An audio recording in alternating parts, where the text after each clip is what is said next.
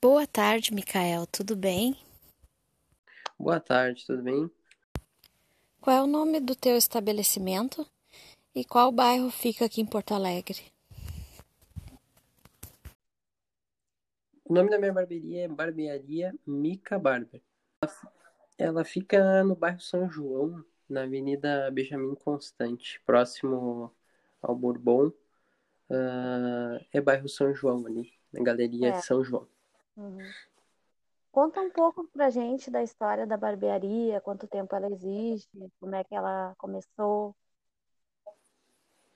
Uh, assim, uh, eu já tenho quatro anos na profissão uh, e o meu sonho sempre foi ter uma, minha, meu próprio negócio, ter minha própria barbearia, poder fazer a minha cara, ter o meu estilo, né? E faz mais ou menos um ano e oito meses aí que eu montei a minha barbearia. Uh, com muito suor, com muito esforço ainda uh, tento fazer o meu máximo para que ela uh, seja uma referência né, em Porto Alegre. Mas hoje eu tenho a oportunidade de ter o meu próprio negócio com a minha própria cara. é pouco tempo, né? Mas é recente, né? Para um comércio, para um, uma microempresa, é um começo a recém, né? E essa é um pouco da minha história. Certo. E você tem registro de microempreendedor? Sim. Teu registro tu fez logo que tu começou? Isto. Eu, na verdade, logo que eu comecei na profissão, né? Como eu sou um autônomo, eu sempre tive a minha empresa. Por mais que eu não tivesse ela fisicamente, eu sempre tive ela no papel, né? Uh, ser autônomo, às vezes, não tem tantos direitos, né? Então, a gente tenta, ao máximo, já contribuir para que qualquer coisa, algum acidente aconteça, a gente possa ter alguma, alguma renda, alguma, alguma segurança, né? E tu tem algum tipo de plano para fidelização de clientes? Sim, na verdade, todos os meses a gente monta um pacote, monta uma promoção, né? Uh, tem meses, por exemplo, uh, Dia dos Pais, a gente uh, faz uma promoção ligada ao pai e filho, mas todo mês a gente sempre faz um desconto, uh, 10%, 20%, às vezes até pela metade do porcento, uh, para que a gente possa até captar mais clientes, né? E aqueles clientes que já são nossos uh, poderem se sentir valorizados, né? Pela barbearia, de certa forma. E, e não é uh, um gasto, é um investimento, né? para cada cliente, né? Fidelizar clientes a ficarem mais tempo ali. É, o teu estabelecimento benefício deles está fechado, tu está atendendo nesse momento tão difícil, né, que o país está passando da pandemia? Sim, ele está fechado por enquanto, né? É, eu tenho liberação uh, ah, para barbearia e salão para funcionar. Só que como eu, uh, minha barbearia hoje ela se situa dentro de um centro comercial que está fechado, eu não posso abrir, né? Então, se eu abrir, eu posso prejudicar o centro comercial, a galeria. Então, nesse momento, estou fechado desde o dia 20 do mês passado. Eu queria saber também o que tu tem feito para evitar ter tanto prejuízo durante a pandemia.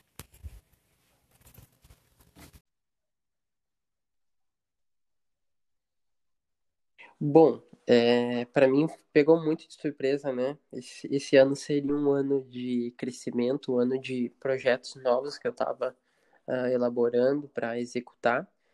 Mas devido a isso, não pegou só a mim de surpresa, pegou uh, muitas pessoas de surpresa. Uh, eu montei um vouchers, né, para clientes. Eu montei algumas tabelas de preço. assim que aconteceu todo esse esquema da Covid-19, uh, eh, eu criei um, um, voucher, né, voucher de desconto para os meus clientes.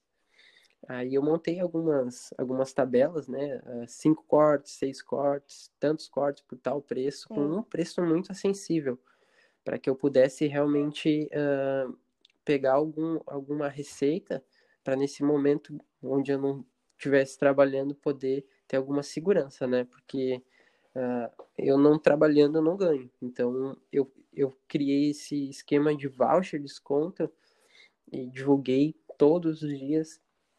E graças a Deus alguns clientes compraram e puderam me ajudar nisso, né? É, eu podendo beneficiar eles, né, com um valor bem acessível uh, e também me ajudando, né, nesse tempo de, de crise aí que não foi fácil, sim, não está sendo fácil, ideias né? criativas, né?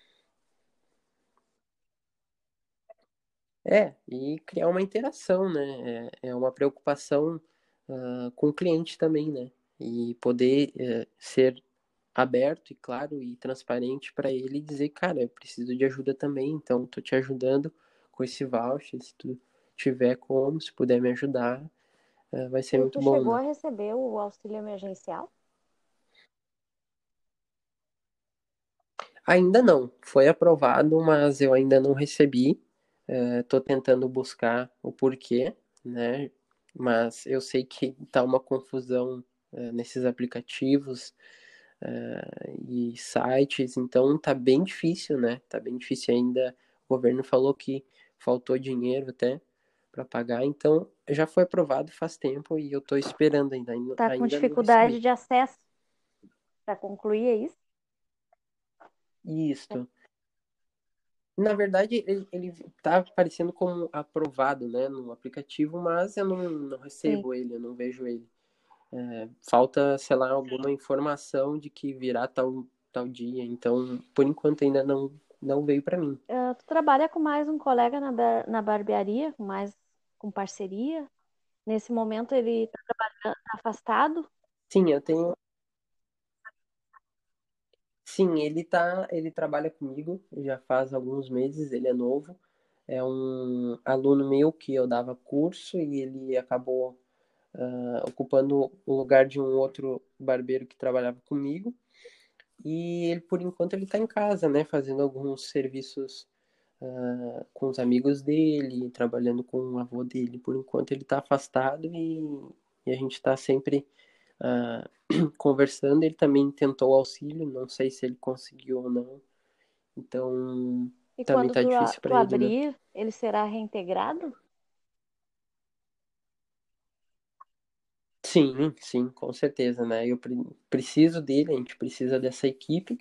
Na verdade, é, esse ano a gente ia ampliar mais essa equipe, então agora realmente nem vai ser muito bom ampliar a equipe pelo, devido à aglomeração de pessoas, né? Então a gente vai estar tá trabalhando junto a hora que voltar tudo ao normal. Caso seja permitida a abertura nas próximas semanas, quais os cuidados que tu acha que vai ter que passar a tomar? Que ideia tu pensa de, de fazer? Como que tu vai mudar o atendimento? De alguma forma a gente vai ter que mudar a partir de agora, né? Quais são as tuas ideias? Sim. É isso, eu já estava planejado, já estava tudo esquematizado, né? Uh, eu sempre trabalhei com agendamento, né? Isso não vai mudar. Mas a única diferença é que os nossos horários entre clientes vai aumentar pela, pela questão de poder limpar, higienizar, uh, limpar os materiais, limpar a cadeira e, e, evitar também aquela fila, aquela aglomeração de espera na barbearia. Então, o que a gente vai fazer? A gente vai fazer atendimento de uma em uma hora. Então, é, atende um cliente, intervalo de uma hora, a gente limpa tudo, espera o cliente, entra, atende o cliente, espera uma hora, limpa. Então, a princípio, esse vai ser o nosso roteiro de atendimento, né? Para quando a gente a voltar. Fila. E com isso, sem a tradicional fila, alguém que chegou ali na hora, não vai poder cortar, infelizmente, não vai poder cortar. Ou vai ter que esperar fora, ou vai ter que agendar e voltar novamente. É, infelizmente, para alguns, pode ser que uh, gere um, um, um, ar meio estranho, mas realmente a gente vai ter que ter esse jogo de cintura e poder falar a real. Gente, não tem como, a gente precisa marcar, temos que trabalhar com horário marcado, com esse intervalo, para tomar os devidos cuidados, tanto com a gente quanto para os clientes. Certo. alguns barbeiros estão indo até as casas dos clientes. Já pensou nessa possibilidade? Sim, eu já estava fazendo com alguns clientes meus uh, que precisam. Eu, realmente eu estava fazendo esse trabalho com aqueles que realmente precisavam, né? Que eu tenho alguns clientes que são uh, do meio político, são do meio uh, de moda, alguma coisa assim. Então eles eles sempre estão me procurando. Então às vezes eles precisam para urgência e eu estava indo só para eles, assim, eu ia na casa deles, mas não aberto para todos. Sim também, né? Para evitar também o, Sim, a minha saúde cuidar também, né? Sim. A internet é uma ferramenta que te ajuda nesse momento? Muito, sempre me ajudou. É, de, falo com total clareza que a internet hoje é muito necessária para mim. Eu preciso dela e ela nesse momento ela tem sido essencial porque é o meio que eu consigo ter o contato com os meus clientes através de Instagram, Facebook e WhatsApp, uh, ah, para ter essa comunicação com eles também, até para saber se eles estão precisando de alguma coisa, né? Uh, um cuidado Sim. com eles. Tu né? diria que tu tem um bom engajamento nas redes sociais? Sim, hoje a minha maior, maior clientela tudo vem do Instagram não é nem do Facebook, é do Instagram. Quase uns 70% da clientela é, vem do Instagram. Certo. Tu já pensou em fazer vídeos auxiliando os clientes a fazerem a barba em casa, dando alguma dica? Eu, eu não fiz ainda. É, eu tenho, é na verdade, eu tenho um, um Instagram separado da barbearia e o meu de, dos meus trabalhos, mas é, nenhum deles eu fiz esse esse vídeo. Eu, eu vi que tem muitos fazendo, né? Mas eu, eu realmente não aconselho muitos a fazer em casa, né? Talvez algumas coisas simples, mas muitos clientes já vieram me procurar pedindo ajuda, né? Porque realmente foram tentar e, e não tiveram sucesso. Então, eu não, eu não sou muito a favor disso, né? Não sou muito uh, de ensinar a fazer em Porque casa. Porque a tua barbearia, ela faz a barba e corta cabelo também? Isso. A gente faz cabelo, barba, uh, fazemos também barba-terapia, que é como se fosse uma limpeza facial também. Uh, fazemos sobrancelha. E é isso. E sobre empreendedorismo, tem alguma dica para dar nesse momento para quem está procurando abrir o próprio negócio, ou alguém que abriu agora e se deparou com essa situação toda? Bom, para quem vai abrir agora, não é aconselhável abrir, né? Então, mas olhando, se não tivesse é, esse momento da, da Covid-19, o meu, a minha dica seria planejar, né? Uh, juntar dados, juntar as ideias e juntar o plano futuro, né? E ver em cima de tudo isso se é viável, se é possível e se vai te dar um retorno e se realmente vai dar sucesso. Então é esse o passo que eu fiz durante quatro anos, que eu juntei dados, eu planejei, eu vi o futuro, eu vi se realmente dava uh, certo, né? Se realmente ia uh, criar uma liga nisso. Então, o meu, o meu conselho é, durante esse tempo de Covid-19, eu não aconselho muitos a, a, realmente só abrirem um negócio. Para abrir hoje um negócio, tem que realmente pensar muito bem, né? Nesse Sim. tempo.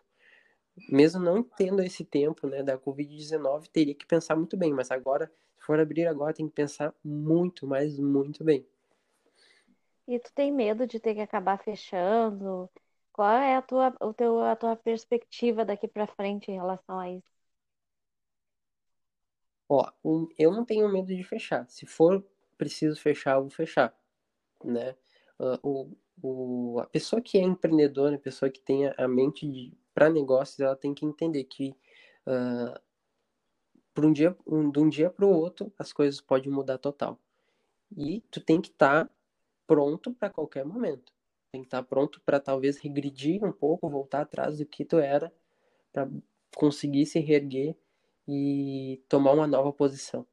Né? Então, hoje eu não tenho medo de fechar, uh, mas eu vou fazer de tudo para que não feche. E eu não vou desistir. Então, se alguém pudesse ouvir isso que eu estou falando, eu falaria: não desista. Mas se é preciso uh, desistir, entregar tudo, entrega.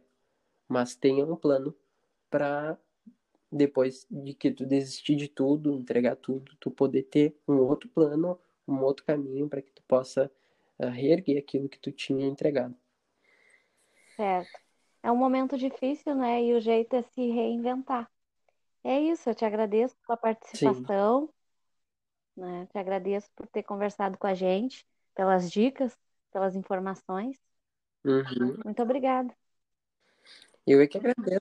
Eu que agradeço pela oportunidade. Uh, sempre que precisarem, a gente está aí.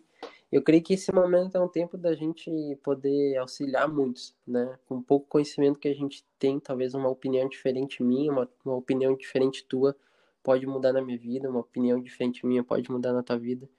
Então, eu creio que esse momento é o momento de realmente a gente não uh, ir só, sozinho, mas estarmos juntos, né?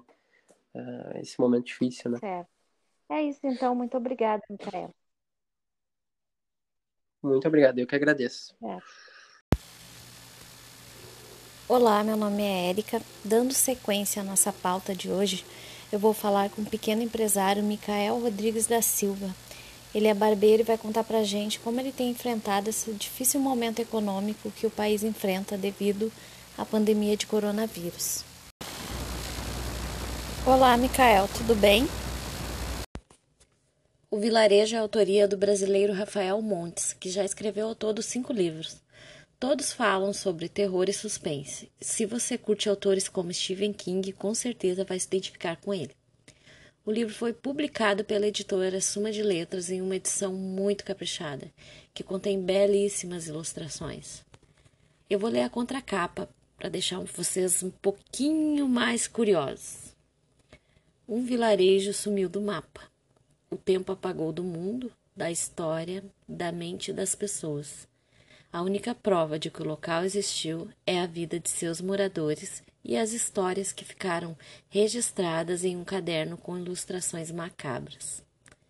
Explore um local perdido no passado e, através de um quebra-cabeça cheio de surpresas, conheça o destino de seus habitantes há muito esquecidos composto de sete contos, onde cada um aborda um pecado capital. A curiosidade inicial sobre a publicação fala sobre um manuscrito que foi deixado em um sebo. Esse manuscrito foi escrito em uma língua desconhecida, provocando muita curiosidade.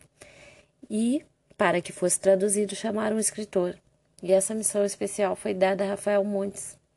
O conteúdo do manuscrito foi transformado no livro O Vilarejo. A história se passa em um vilarejo afastado do mundo, onde os moradores estão passando fome e frio devido ao isolamento pela quantidade de neve. A história, a história, a história, além de trazer os sete pecados capitais, aborda também o pior lado do ser humano. O autor não poupa detalhes, despertando sensações extremas em quem lê. Por vezes até é necessário que você faça uma pausa durante a leitura. Trata-se de um livro curto, de em média 100 páginas. E apesar de ser um livro de conto, as histórias estão interligadas, tornando a leitura ainda mais interessante. Eu vou ler um trechinho da orelha do livro.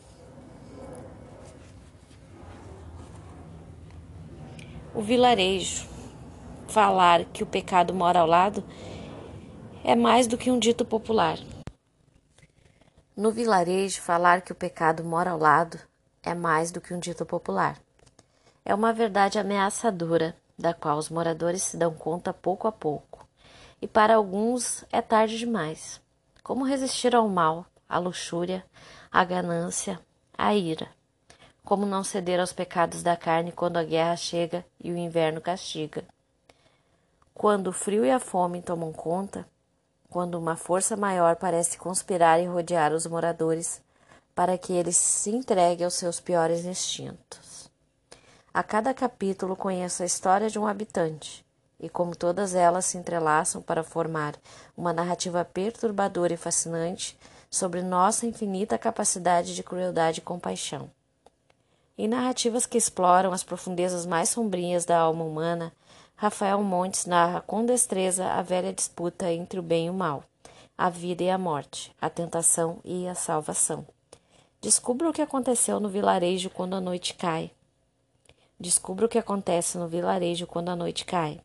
As portas se fecham e sua única companhia é seu maior medo.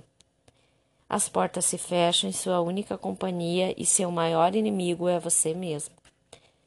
E para finalizar, mais uma dica: se for ler antes de dormir, durma de luzes acesas.